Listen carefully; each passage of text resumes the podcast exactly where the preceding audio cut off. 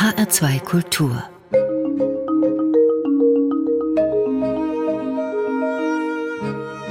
Doppelkopf Heute am Tisch mit Jörg Schmidt, dem Leiter der Waldakademie Hessen in Gießen. Herzlich willkommen, Herr Schmidt. Und Gastgeberin ist heute Christiane Hillebrandt. Jörg Schmidt, Sie haben die Waldakademie Hessen gegründet in Gießen. 2014 war das. Und Sie haben sich damit, das kann man glaube ich so sagen, einen Lebenstraum erfüllt. Der Wald hat ja viele Gesichter. Also für die einen ist es ein Ort der Erholung. Man geht gerne in den Wald, um dort spazieren zu gehen, um aufzutanken. Aber der Wald ist auch angstbesetzt. Also wenn man zum Beispiel mal überlegt, eine Nacht im Wald verbringen zu müssen. Ihr Verhältnis zum Wald, was fällt Ihnen spontan ein? Ja, es ist ein großer Sehnsuchtsort von mir. Seit Kindheitstagen bin ich immer wieder im Wald und in verschiedenen Ländern, bis hin zum größten Wald, den ich kenne, dem Amazonas. Und als ich zurückgekommen bin, habe ich den, ja, den Wald hier in Hessen für mich wieder neu entdeckt als Rückzugsort, auch als Heilort. Habe ich eine persönliche Geschichte mit. Ich habe eine Jagdausbildung gehe zwar zurzeit nicht aktiv jagen, also ich schieße nicht auf Tiere oder andere Gegenstände. Ja, habe eine große Beziehung zum Wald in vielfältiger Form. Hatten Sie schon mal Angst im Wald? Ja, und das kommt regelmäßig vor, auch heute noch. Also schon durchaus ein Respekt auch vor der Natur und vor dem Wald, das gehört dazu. Angst gehört für mich zu den, ja, zu den Grundgefühlen und ist ja, Begleiter im Wald. Angst hat eine Funktion Angst warnt mich vor Dingen, vor dem Wildschwein, vor herunterfallenden Ästen, vor Kälte oder dass ich auf mein Feuer aufpasse, dass es nicht außer Rand und Band gerät. Ihr schönstes Erlebnis im Wald? Mein schönstes Erlebnis, das war, als ich mit einem Hirschen ganz alleine auf einer Lichtung stand. Oder ich war zuerst auf der Lichtung und es war ein sehr kalter Jagdtag. Und dann ist ein Hirsch zu mir auf die Lichtung gesprungen. Und ich war damals noch kein Jäger, der war quasi bei mir in Sicherheit. Und dann haben wir uns ja Aug in Aug gegenübergestanden für einige Sekunden. Und das war ja ein magischer Moment und hat auch mein Leben verändert. Und dann ist er so lautlos wie er reingesprungen ist, wieder abgesprungen und ich stand dann mit offenem Mund im Dezemberwald und habe mir die Augen gerieben. Ja, der Wald als Sehnsuchtsort, so haben Sie ihn eben beschrieben. Wann fing das denn an? Gab es da irgendwie ein Schlüsselerlebnis? Da gibt es viele Schlüsselerlebnisse, aber das fing an, als ich klein war. Ich würde sagen mit vier, so dass ich mich daran erinnern kann. Vorher hat mich mein Papa durch den Wald getragen, als ich noch leicht genug war. Und ja, mit vier, ab vier, fünf bin ich von zu Hause nachmittags ausgebüxt aus dem elterlichen Metzgerbetrieb und ja, bin rüber ins Nachbarwäldchen mit Bach und da war ein Fluchtort. Ich bin, glaube ich, auch tatsächlich von zu Hause geflüchtet, schon in den Wald. Ja. Jetzt ist der Wald ja natürlich, wenn wir heute an den Wald denken, ja, da können einem schon die Tränen in die Augen kommen teilweise, weil es gibt das große Waldsterben. Der Wald ist nicht mehr das, was er früher einmal war. Wir müssen uns um den Wald kümmern, auf jeden Fall. Wie geht es Ihnen damit? Ja, ich bin froh, dass er da ist. Ich bin froh, dass er noch da ist. Und er hat sich in den letzten Jahren, Jahrzehnten tatsächlich stark verändert. Und jetzt gab es Trockensommer und das Waldsterben, muss ich gerade erwähnen, mit den Fichten, dass ganz viele Fichten schon abgestorben sind und es werden fast alle Fichten sterben, sagen die Fachleute voraus. Das sehe ich leider auch so. Das heißt, wir werden große Teile von unserem bekannten, liebgewonnenen Wald verlieren. Also das Gesicht des Waldes verändert sich gerade in eine Richtung, die mir wehtut. Also ja, das macht mich traurig und zum Teil auch wütend. Da bin ich ja zornig, dass es so ist. Also ich will das nicht. Ich will das anders haben. Na, man sieht es jetzt wirklich. Es war immer vom Waldsterben die Rede, aber wenn man durch den Wald gegangen ist, hat man eigentlich nichts gesehen. Jetzt geht man durch den Wald und man sieht wirklich die abgestorbenen Fichten flächenweise ähm, und die, den Kahlschlag im Wald. Also da hat sich wirklich auch in den letzten Jahren drastisch was verändert. Ja, die die Waldbewirtschaftung ist eine andere geworden oder genauer gesagt die Forstbewirtschaftung. Das, was wir als Wald wahrnehmen, ist meistens nur ein Forst, also ein, ein Holzacker, der seit mehreren Jahrhunderten so betrieben wird. Und dass dann immer nur eine Pflanzensorte draufsteht, draußen Mais und im Wald dann Fichte, das scheint sich jetzt zu rächen, sondern dass die massenweise umfallen, weil sie von einer Sorte befallen werden, wo wir uns mhm. nicht gegen wehren können. Zusammen mit der Trockenheit und dem Klimawandel geht es großen Teilen vom Wald sehr schlecht und ja, der wird umfallen.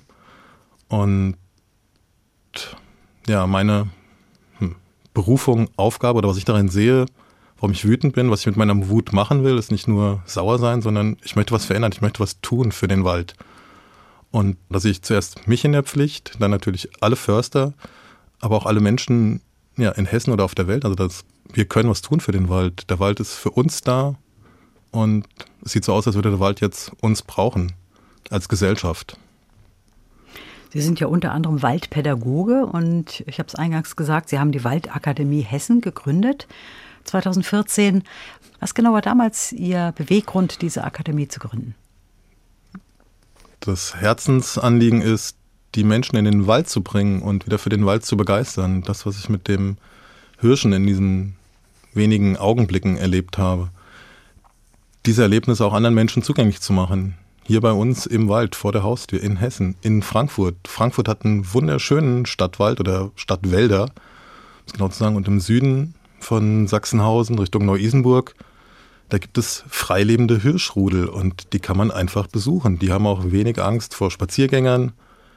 Da bin ich regelmäßig auch mit Frankfurter Klassen und Gruppen unterwegs und dann erleben Menschen aus Frankfurt, dass man freilebende Hirsche im Frankfurter Stadtgebiet sehen kann. Und dafür bin ich da, das anzubieten, das zu vermitteln. Also Abenteuer vor der Haustür zu erleben.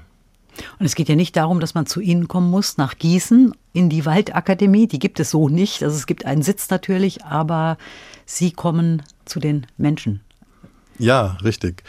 Das Konzept ist, wir gehen zu den Menschen. Wir suchen Naturflächen in der Umgebung der Menschen, die uns anrufen. Das sind Schulen, das sind Privatleute oder auch Gruppen oder mal eine Firma. Und dann suchen wir ein Naturgrundstück, am liebsten Wald raus, in unmittelbarer Nähe und haben dann durch Erlebnispädagogik und Waldpädagogik viele Möglichkeiten, die Teilnehmer den Wald erleben zu lassen. Also die Teilnehmer werden aktiv mit Stöcken, mit Moos. Sie finden neue Tiere, Tierspuren oder neue Möglichkeiten, den Wald zu genießen und kennenzulernen. Wie wird man denn Waldpädagoge? Wie wird man Waldpädagoge? Ja, es fällt einmal der Ruf, der einen dahin zieht, weil einen das interessiert, weil man das wissen möchte. Und Hessen Forst als Staatsbetrieb der Förster hier in Hessen, die haben eine zertifizierte Ausbildung. Da kann man das in circa zwei Jahren so modulweise durchlaufen. Mhm. Gibt es auch in anderen Bundesländern. Und da wird viel Waldwissen, aber auch Antipädagogik vermittelt. Denn im Wald wird nicht gelehrt, wie die Fichte gerade steht und wie die Eiche richtig wachsen muss und heißt, sondern da dürfen alle sein, wie sie sind. Menschen dürfen sein, wie sie sind und da gibt es viele Methoden zu, um ja, Naturpädagogik erleben zu können. Mhm. Jetzt haben Sie 2014 diese Waldakademie gegründet. Sie sind 1968 geboren in Mittelhessen. Und bis dahin haben Sie aber eine sehr, sehr, ja, wie soll man das sagen, vielschichtige berufliche Karriere absolviert. Über die sprechen wir auch. Aber wir hören erstmal Musik, die Sie uns mitgebracht haben. Und Sie haben vorhin schon erwähnt, Sie waren auch in anderen Wäldern, zum Beispiel am Amazonas unterwegs. Und da haben Sie uns Gesänge mitgebracht vom Amazonas. Vielleicht können Sie kurz erzählen, was wir da jetzt hören werden.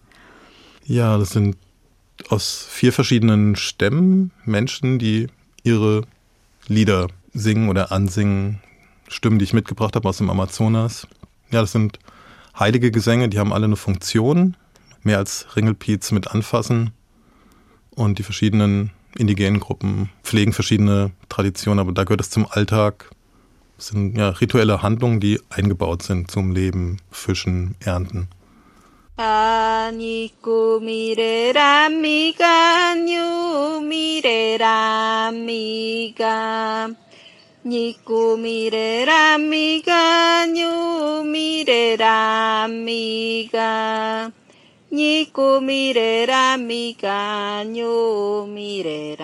Miga ein Gesang, den Sie mitgebracht haben, Jörg Schmidt.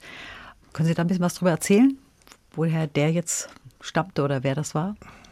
Das ist eine Frau vom Stamm der Uitoto aus dem ja, Zentralamazonas, wo sich Kolumbien, Peru und Brasilien treffen. Und den Inhalt kenne ich tatsächlich nicht. Es gibt viele Sprachen da unten und ich habe eine Zeit lang da gelebt Oft habe ich mich mit Händen und Füßen verständigt, Spanisch, ein bisschen Portugiesisch und auch die Quechua-Sprachen, aber den Inhalt dieses Liedes kenne ich nicht. Haben wir mal das nächste Lied. Sapusina kururu, sapusina kururu, sapusina kururu. Sapusina kururu, sapusina kururu, sapusina kururu.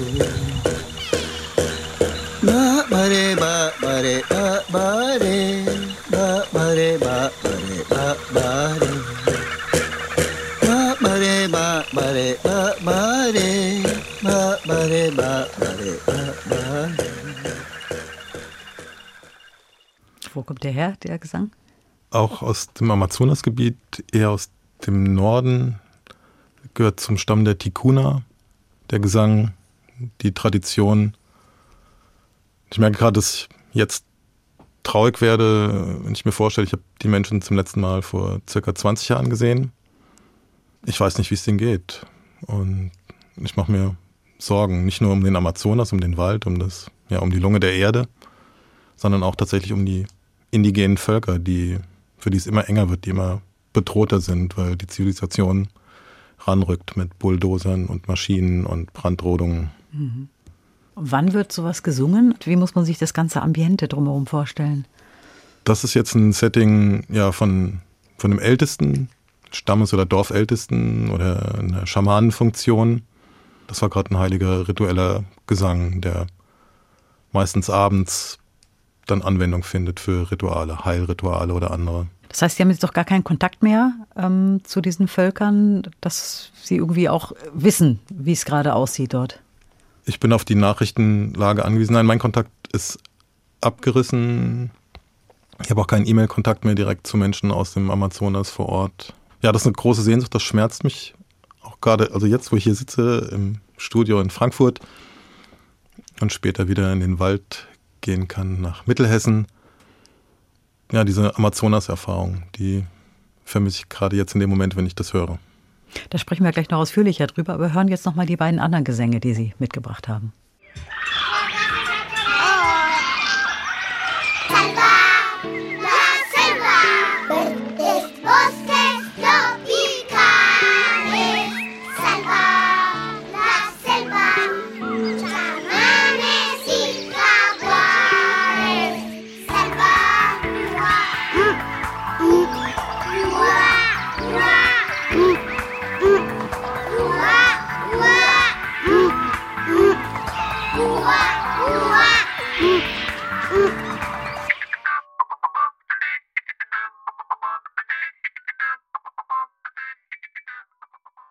Kindergruppe und produziert oder aufgenommen von Dr. Krapula, eine, eine, Musikgruppe aus Kolumbien, die sich auch um den Urwald kümmern und um die indigenen Völker und versuchen, denen eine Stimme zu verschaffen. Wissen Sie, worum es da ging in dem? Da geht es um, um den Wald, um den Urwald, La Selva und dass es da Tiere drin gibt und dass sich darüber freuen und die kleinen Kinder machen die Tiere auch nach. Also es quasi gehen in Kontakt mit dem Urwald in dem Lied, die Kinder. Und das letzte Lied noch. Timelito, timelito, timelito, timelito. Playa sawa mantaya, chai manta shamokongi. Kura naiki ni mani pawa wainita siko chari lerele. Uyariko ni manyuka siko chari lerele. Tokolaya animal kunani pasito taya. Amakuti paria, angelcito, cito taya, wawainita, cito chari. Das war ein Lied über das Wasser und über die Tiere und den Jaguar und die Verbindung, die wir Menschen zu den Tieren, zur Natur haben, zum Fluss, zu den Bäumen, ja, zur Erde, zur Mutter Erde selber. Das ist ein sehr verbindendes Stück. Und das von dem Stamm der Jaguar, also die tragen das heilige Tier des Amazonas schon im Namen als Stammesnamen. Sie hören H2 Kultur, die Sendung Doppelkopf. Zu Gast ist heute Jörg Schmidt, Leiter der Waldakademie Hessen. Und wir haben eben indigene Gesänge gehört, die Sie, Herr Schmidt, uns mitgebracht haben, weil Sie viele Jahre in Kolumbien gelebt haben. Darüber sprechen wir gleich. Aber interessant ist überhaupt Ihr Werdegang. Sie haben vorhin erwähnt, dass Sie aus einer Metzgerfamilie stammen. Und Sie haben aber, ich kann mir vorstellen, die Familie hätte es gern gehabt, dass Sie die ja, die Tradition fortführen. Sie haben dann aber Chemiefacharbeiter gelernt, also was völlig anderes. Wie kam es denn dazu? Ja, mein Berufswunsch war als Kind Förster zu werden.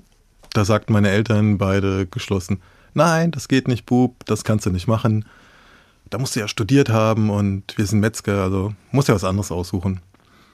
Und nach der Schulzeit habe ich dann beschlossen, gut, dann mache ich was anderes. Und interessiert hat mich Chemie, wo es knallt, raucht und stinkt und auch mal Sachen explodieren können. Und so kam ich zur, ja, in den Industriepark Höchst oder damals noch die Höchst AG nach Frankfurt und habe da eine Ausbildung gemacht und auch einige Zeit noch gearbeitet.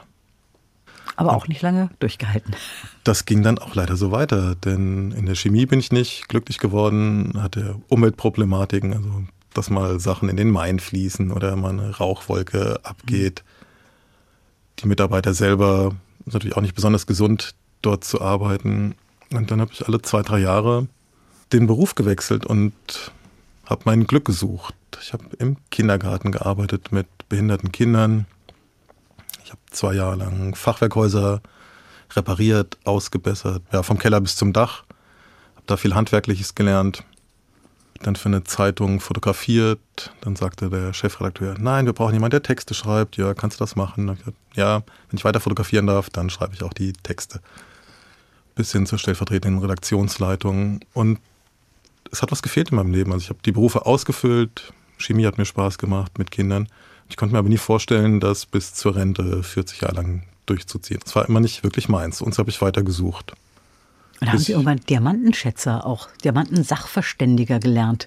Ja, ich bin ja, zertifizierter Diamantgraduierer. Also ich kann Diamanten schätzen.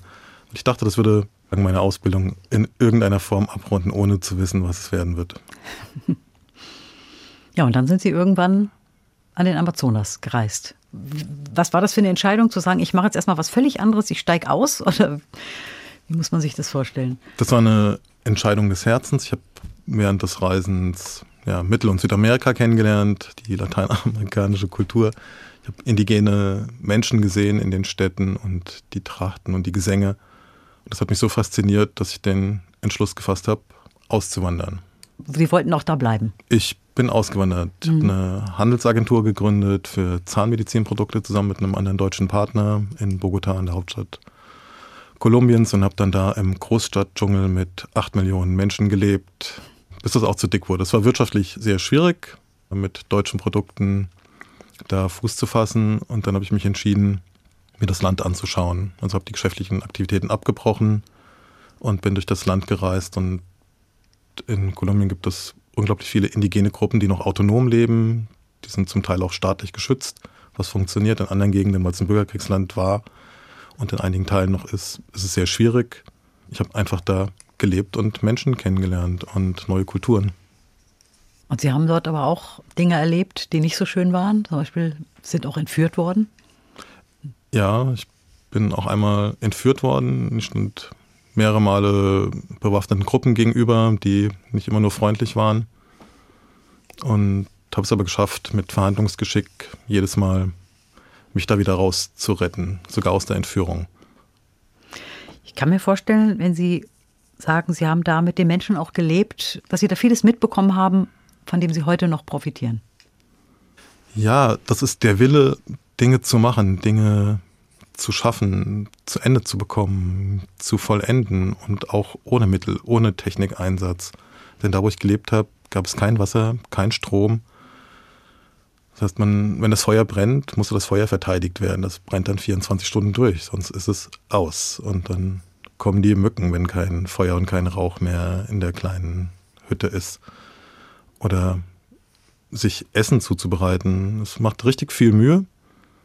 Und gleichzeitig gibt es neue handwerkliche Fähigkeiten. Also ich habe da sowas wie Zähigkeit und Durchhaltewillen gelernt. Mhm. Wirklich ja, im wahrsten Sinne des Wortes zu überleben. Mit der Natur und von der Natur leben? Mit der Natur, von der Natur, mit den Menschen, auch zu gucken, dass einem die Menschen ja wohlgesinnt sind, zu zeigen, welche Gesinnung ich habe, also dass ich akzeptiert werde. Ich bin dann sehr oft eingeladen worden, auch in diesen Gruppen mitzuleben und dann da ein Stück weit mit reinzuschmelzen, Aufgaben zu übernehmen, die man mir zugetraut hat als Fremdem, als Weißen. Wie wurden Sie da aufgenommen? War das schon so, dass Sie sehr willkommen waren oder war da auch eine Befremdlichkeit da? Das war sehr unterschiedlich. Manchmal eine Befremdlichkeit, manchmal wurde ich ja als natürlich exotisches Wesen bestaunt. Die Kinder standen um mich rum und haben mich angefasst mit meiner hellen weißen Haut, mit den hellen Augen und ja, Vertrauen muss ich aufbauen, da braucht es Zeit für. Und dann durfte ich Aufgaben übernehmen, mit Fischen gehen oder Nahrung zubereiten, mich um die Kinder kümmern.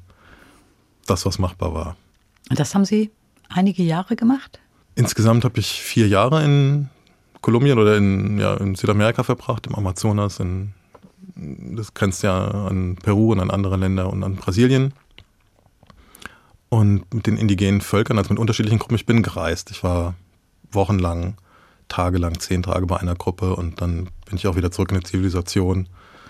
Mal eine Cola getrunken oder ein kaltes Bier in einem Hotelzimmer, um dann wieder ja, rauszugehen und neue Erfahrungen und Abenteuer zu sammeln. Also als Abenteurer unterwegs. Aber dann haben Sie das Ganze ja auch irgendwann abgebrochen und sind wieder zurückgegangen nach Deutschland. Warum? Ich bin krank geworden. Ich hatte eine Entzündung im Körper, die hat keinen Heiler und auch keinen Arzt in den Griff bekommen. Und so bin ich zurück nach Deutschland geflogen im Jahr 2000 und bin dann hier operiert worden und mit einer nicht so guten Diagnose zu Beginn und habe das dann überlebt. Und dann hatte ich meine Naturerlebnisse hier in Deutschland, hier im Wald, quasi direkt vor der Haustür von Gießen und habe entschieden, ich gehe nicht zurück in den Amazonas, um da Schönes zu erleben oder die Natur zu genießen, sondern um das hier zu machen. Und so hat sich Stück für Stück im Laufe von 13, 14 Jahren entwickelt, dass ich das zu, meiner, zu meinem Beruf mache. Also dass das nicht nur Berufung ist, die aus mir herauskommt, sondern ich möchte Wald und Natur vermitteln an die Menschen, die hier leben, dass sie eine Chance haben, die Natur hier zu schätzen, also den Feuersalamander zu finden oder Glück an einem Bachlauf mit der Wasseramsel. Und wir haben unglaublich viele schöne und tolle Sachen, die ich dann selber erlebt habe, also nochmals erlebt habe, nachdem der Amazonas oder das Leben mit den indigenen Völkern mir die Augen für die Schönheit der Natur geöffnet hat. Und diese tiefe Sehnsucht und Freude, und da gehören auch alle Gefühle dazu, wie Sie am Anfang sagten, Angst. Manchmal bin ich traurig um den Zustand der Wälder oder der Umwelt an sich. Und gleichzeitig erfüllt mich ja ein tiefer Friede und auch eine Freude, wenn ich draußen sein kann und mich mit der Natur verbinden kann und sehen, was hier funktioniert und was man, was ich hier alles erleben kann im Wald. Und das möchte ich gerne weitergeben. Und es ist letztendlich egal, an welcher Stelle der Erde man sich um den Wald kümmert. Ob das am Amazonas ist oder hier in Deutschland. Die Aufgabe ist eigentlich immer die, dieselbe, also ist immer gleich wichtig.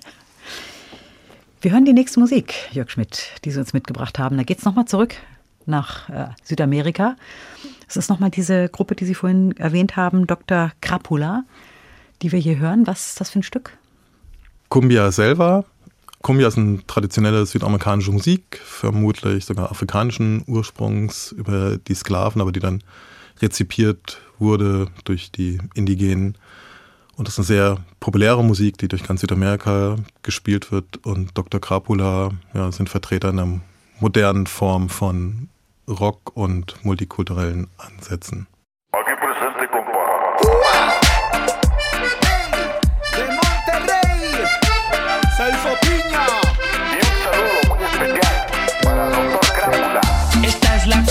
de un acordeón que se reveló. Este es el canto de un pueblo unido por el dolor. Es un lamento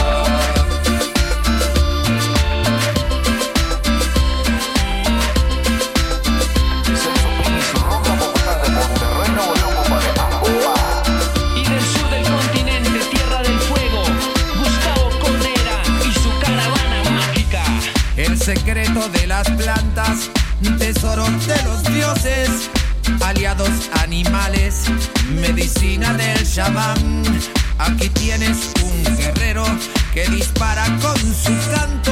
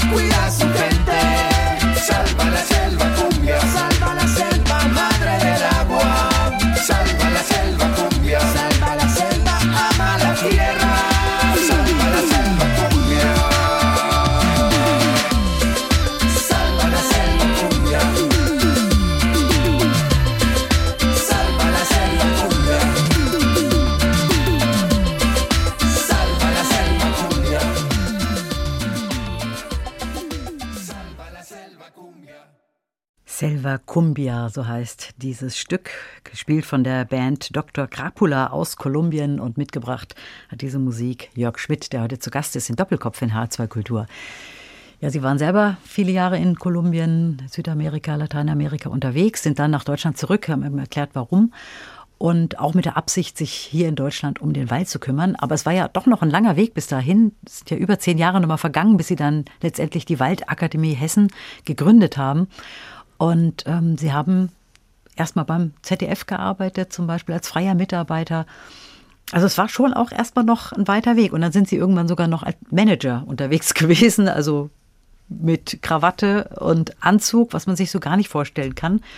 Wenn man sie jetzt als doch naturverbundene Menschen erlebt, äh, wie sie jetzt hier auch vor mir sitzen mit, mit langem Haar und einer Strickjacke und äh, einer Stoffhose, ist es so ein ganz anderes Bild, das man dann im Kopf hat. Wie kamen Sie dazu? Warum haben Sie dann sich entschlossen zu sagen, nee, ich mache jetzt Karriere, ich gehe in die Wirtschaft? Ja, auch dasselbe Thema wie zum Einstieg. Es war ein Gefühl da, nämlich Angst. Mein Sohn wurde geboren, wir hatten eine kleine Familie, dann mit zwei Kindern. Und dann hatte ich beim ZDF als freier Mitarbeiter, dann hieß es, oh, freie Mitarbeiter, ja, wissen nicht mehr, wie wir die Beschäftigung haben und hier ändern sich die Verträge. Und dann ich, oh je, Existenzangst. Ich muss mein Baby füttern und das will ja auch leben und studieren und eine Karriere haben.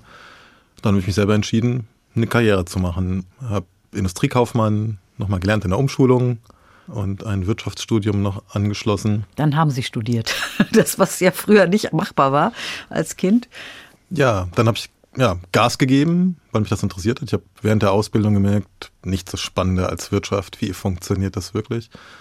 Gemerkt, ja, also wissbegierig war ich schon immer. Nie Wirtschaft hat mich auch interessiert. Wie funktioniert das? Und dann ja in der Kommunikation gearbeitet, um Spezialmaschinen, die weltweit benötigt werden, die ganz wichtig sind für unsere Stromverteilung, für unsere Gesellschaft. Die habe ich verteilt und habe dann Kontakte gemacht in andere Länder, Kunden gepflegt und mich um diese großen, wichtigen Maschinen zur Stromverteilung gekümmert. Das Handy klingelte ganz früh am Morgen aus China und ganz spät in der Nacht dann aus Südamerika mit den Kunden, die alle betreut werden wollten. Daran habe ich mich ja wie in einem Hamsterrad verloren, nicht tot gelaufen, aber wund gelaufen und bin dann mit einem Burnout aus diesem Bürojob rausgeflogen tatsächlich. Und ich habe den Knall nicht gehört. Also ich dachte, das ist alles ganz wichtig, ich mache das toll. Ich hatte Spaß dran, internationale Kunden, ich fühlte mich wichtig und hatte immer weniger Zeit in den Wald zu gehen, um mich selber wieder auszugleichen und habe das verloren. Habe mir eingeredet, oh, die Maschinen sind ja ganz toll und jetzt umweltoptimiert.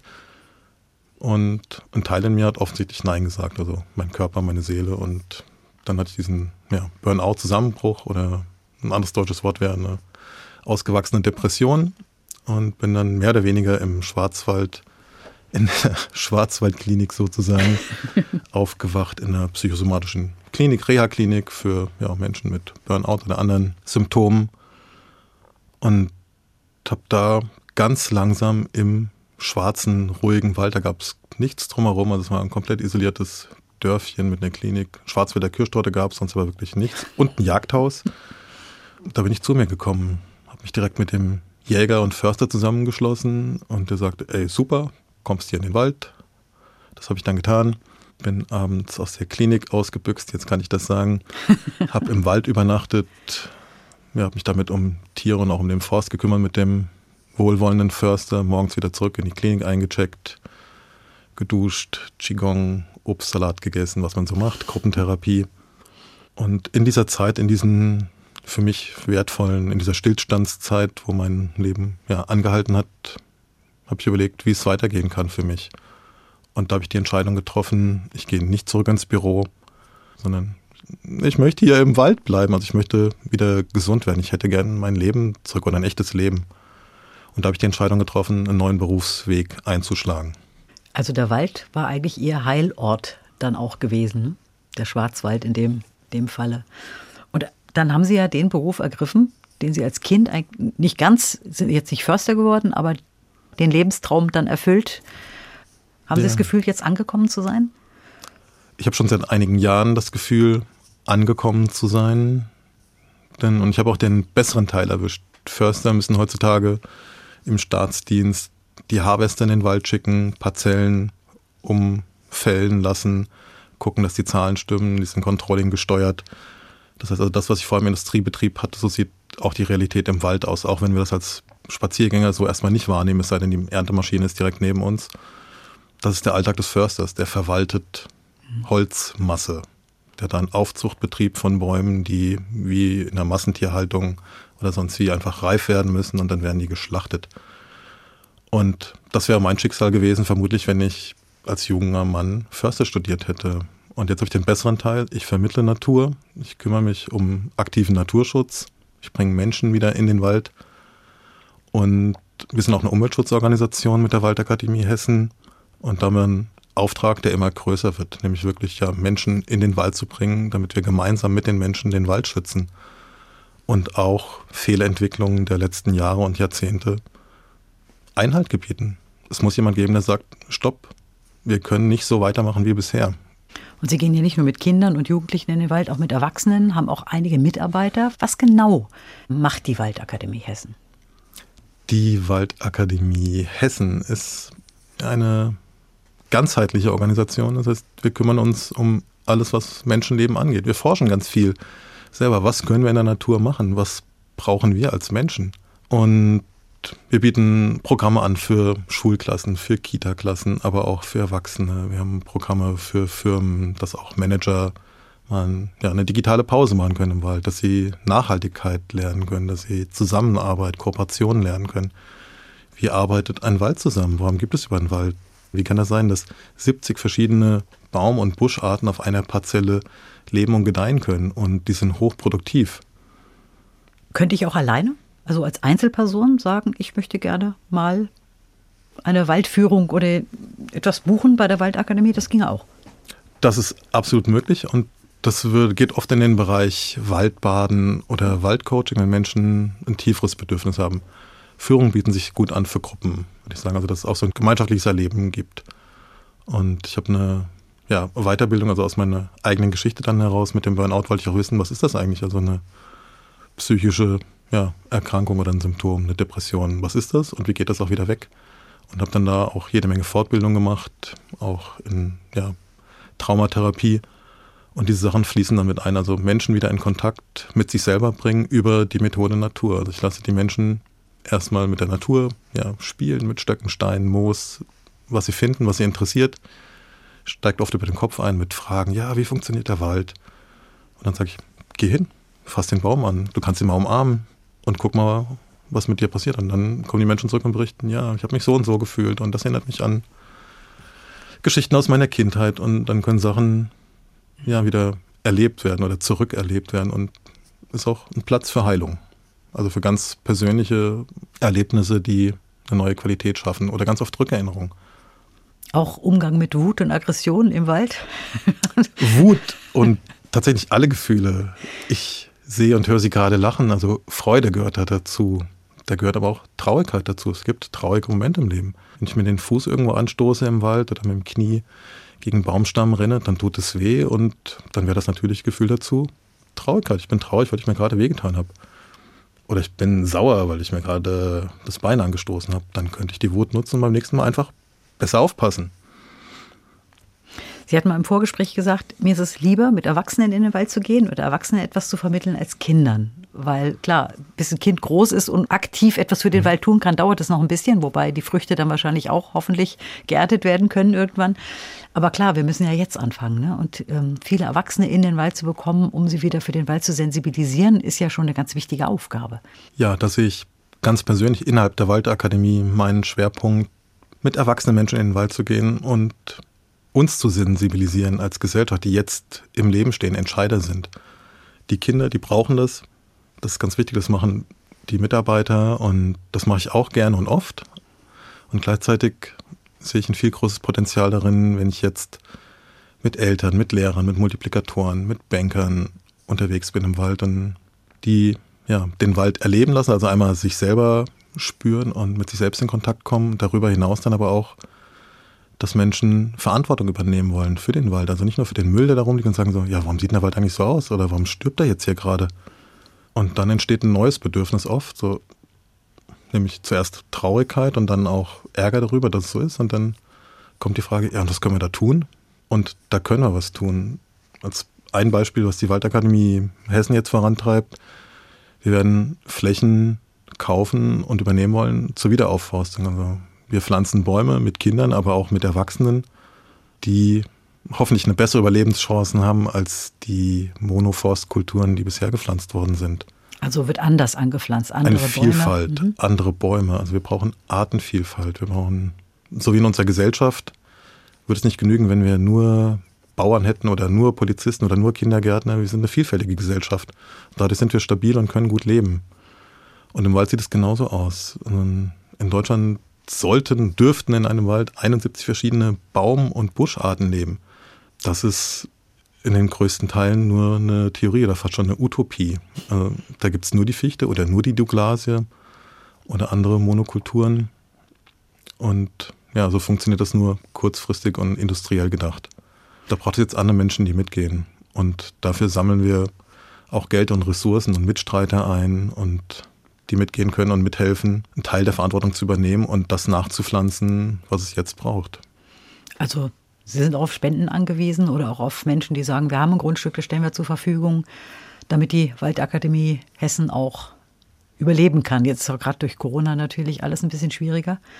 Aber Sie bieten auch an, ja, die, die ganze Zeit. Ja, also wir sind die ganze Zeit da, auch durch Corona. Und es gibt einige wenige Schulklassen und Lehrer verantwortlich, die sich getraut haben, trotzdem Programme zu buchen, denn es ist, ja, rechtlich ist das möglich. Man darf in den Wald gehen, das ist auch extrem sinnvoll. Und wir sagen ja, um Wirkung zu erzielen, sind wir auf Unterstützung angewiesen. Also der Jörg alleine kann den hessischen Wald nicht retten. Lass uns das gemeinsam machen. Und was dabei rauskommt, es macht unglaublich viel Spaß, einen Baum zu pflanzen oder alte Bäume frei zu schneiden und aus dem Abfallholz ein kleines Lagerfeuer zu machen und Stockbrot zu machen in der Gemeinschaft. Ja, den eigenen gepflanzten Baum kann ich mir auch schön vorstellen. Den besucht man dann vielleicht immer mal wieder gerne im Wald und sieht, wie er gedeiht und wächst und kümmert sich. Hat man einen ganz anderen Bezug dazu. Ne? Alles, was wir selber ja, pflanzen, wie Sie sagen, das wollen wir auch wachsen sehen. Das pflegen wir und da entwickelt sich eine Beziehung. Am wertvollsten ja ist eine ständige, eine dauerhafte, eine wiederholende Beschäftigung mit Sachen, die einem wichtig sind, die einem Spaß machen. Wenn Sie gerne Fußball spielen, dann gehen Sie besser jede Woche Fußball spielen und nicht nur einmal im Jahr. Mhm. Und genauso fällt sich das mit dem Wald. Alles, was Ihnen gut tut, machen Sie das bitte öfters. Und da bieten wir Programme an für Schulklassen, das grüne Klassenzimmer. Da kommen wir einmal im Monat in jede Klasse oder holen die Klasse ab, viel mehr und gehen mit der Klasse direkt raus in die Flächen, in den Wald oder in naturnahe Flächen rund um die Schulen und haben dann sechs Stunden ja, Naturpädagogik und Erlebnisse. Jetzt liest man ja immer wieder auch zum Beispiel bei Ihnen in den Ankündigungen soziale Kompetenzen erlernen. Warum ist das eigentlich so? Warum kann man soziale Kompetenzen gerade in der Natur als Gruppe wunderbar erlernen? Obwohl, es gilt ja für den Erwachsenen genauso wie für Kinder oder Jugendliche. Ja, die Erfahrung zeigt, wenn, wenn Gruppen in den Wald kommen, die lösen sich ganz schnell auf. Jeder findet ein Stöckchen, Steine, irgendwas, was interessiert. Blumen, Blümchen, Walderdbeeren, eine Tierspur, leider auch mal einen überfahrenen Molch, aber irgendwelche spannenden Sachen. Und so sucht sich jeder Mensch das raus, was zu ihm passt, was ihn gerade interessiert. Das heißt, wir können loslassen, also die Konzepte, die wir haben. In der Schulklasse gibt es das Konzept, da vorne steht die Lehrerin und der muss ich heute zuhören und wenn ich das richtig mache, dann kriege ich ein Sternchen und dann habe ich diese Rolle erfüllt. Und das ist mit der sozialen Kompetenz eher schon schwierig, wenn man sich Schulen anguckt und was passiert, wenn das Pausenzeichen kommt. Und in der Natur hat es eine andere Funktion. Da darf jeder erstmal sein, wie er ist, bringt seine eigenen Interessen mit, kann die verfolgen. Also wir lassen die Teilnehmer und ganz egal, ob das jetzt 40-jährige Manager sind von der Deutschen Bank oder Kita-Kinder, die bekommen erstmal eine Zeit mit sich und der Natur ganz alleine. Das kann am Anfang ein bisschen Kontaktschwierigkeiten geben. Man könnte hier Angst haben vor Bären, Wölfen, die es neu in Deutschland gibt. Und dann begleiten wir die Menschen und Stück für Stück gehen die Menschen einfach von sich aus tiefer in Kontakt mit der Natur. Mit einem Stückchen Moos, mit Rinde, mit dem Eichhörnchen, was oben auf dem Baum hockt und sich wundert, und dann bringen wir die Gruppen wieder zusammen und teilen diese Erfahrungen. Wir lassen die einzelnen Menschen erzählen, sich mitteilen, was sie gerade erlebt haben und was sie daran bewegt. Also das geht ganz viel über die Gefühle. Und so wird jeder in der Gruppe gesehen und kann sagen, was ihm am Eichhörnchen fasziniert hat oder warum das Moos so schön weich war und wie das geduftet hat. Oder was es auch mal ekliges gab oder was Kinder gar nicht gut finden oder auch Erwachsene. Und das schafft Verbindung und Akzeptanz.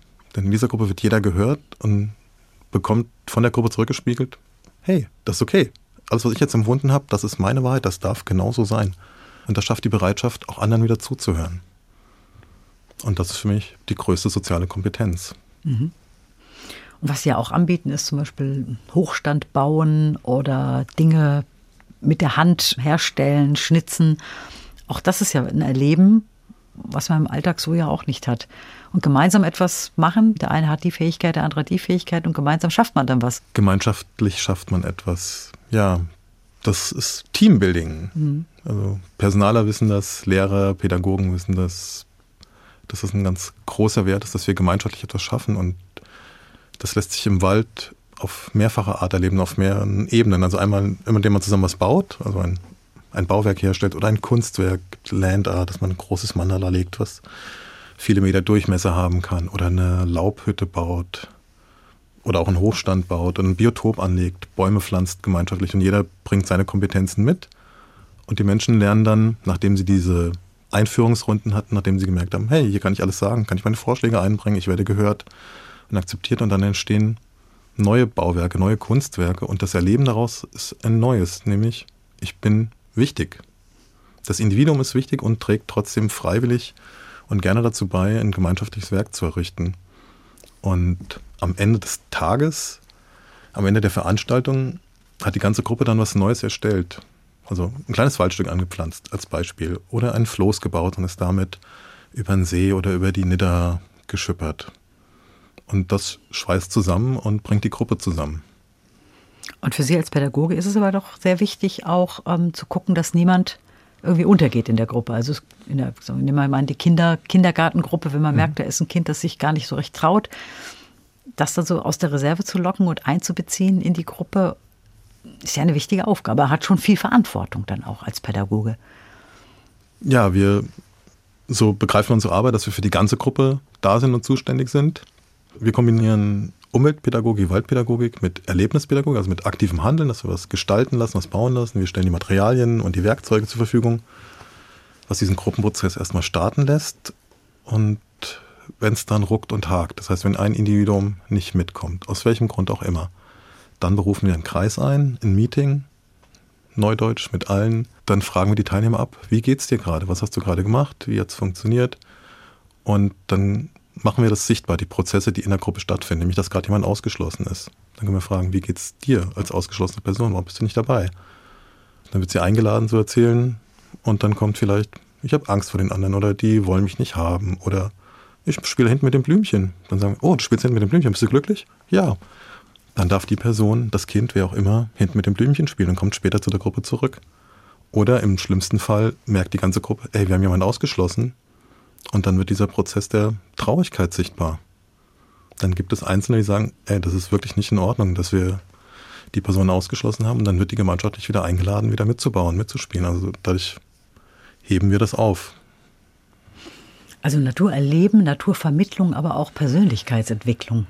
Da ist ja wirklich eine ganze Menge drin in dieser Arbeit der, der Waldakademie Hessen. Jörg Schmidt, wenn Sie jetzt in die Zukunft blicken, was wünschen Sie sich? Es gibt eine Vision, das ist, dass wir eine große waldnahe Farm haben, eine Modellfarm, eine unsere kleine große Waldfarm, wo wir Menschen einladen, hinzukommen, wo Gruppen hinkommen können, wo wir Permakultur, also Vielfalt leben können. Da gibt es Bäume, Früchte, die man essen kann. Da wird es Tiere geben. Ziegen, Esel, Schafe, Hühner. Und das alles waldnah am Waldrand und auch mit Bezug zum Wald, dass man in den Wald reingehen kann, dass Menschen tageweise kommen können oder auch für eine ganze Woche und einfach den Wald erleben. Also ein bisschen wie Urlaub vom Leben, vom Büroleben vielleicht gleichzeitig mit dem Anspruch, zu sich selber zu kommen, zur Ruhe zu kommen und rauszufinden, was ist mir persönlich wichtig, was tut mir gut, möchte ich ein Leben haben, was naturnah ist oder ist es gerade super so, wie ich es mache, möchte ich gern aktiv dem Wald helfen, möchte ich gerne Bäume pflanzen lernen, könnte dabei rauskommen oder einen neuen Beruf lernen.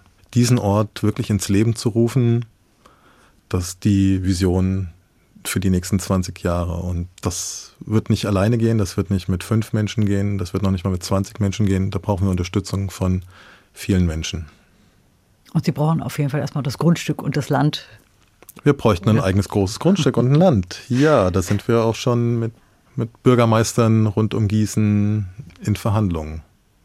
Und da braucht es auch andere Ressourcen. Es braucht Menschen, die mitgehen, die das wollen, die die gleiche Liebe zur Natur, die diese Sehnsucht teilen, die rausgehen möchten, wie Sie gesagt haben, einen Baum pflanzen und dann den eigenen Baum wieder besuchen und nach drei oder vier Jahren die Äpfel und die Birnen ernten.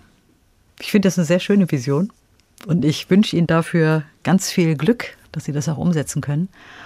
Wer jetzt gerne mehr erfahren möchte oder auch gerne mal vorbeikommen möchte, wo findet man denn die Waldakademie Hessen? Wie findet man sie? Mich persönlich findet man im Wald und natürlich auf der Homepage unter waldakademie-hessen.de. Da also sind wir super erreichbar. Ganz einfach zu merken und wer Interesse hat, äh, mitzumachen, genau. Einfach mal schauen, anrufen, schreiben. Vielen Dank, Jörg Schmidt, dass Sie hier waren in Doppelkopf in H2 Kultur. Eine Musik hören wir noch, die Sie sich gewünscht haben. Das sind auch wieder Südamerikaner, kommen aus Brasilien ursprünglich, leben, glaube ich, in New York und die haben die brasilianische Volksmusik ja tradiert, ein bisschen aufgefrischt und sehr, sehr tanzbar gemacht. Also auch die traditionelle Musik ist sehr tanzbar. Und das ist Fojo und die Musik heißt Assum Preto, das hat was mit eng und eng tanzen zu tun, so wie ich das verstehe. Denn tanzen gehört auch zum Leben dazu. Ganz herzlichen Dank, Jörg Schmidt, dass Sie zu Gast waren in HR2 Doppelkopf. Und ich verabschiede mich auch. Mein Name ist Christiane Hillebrand.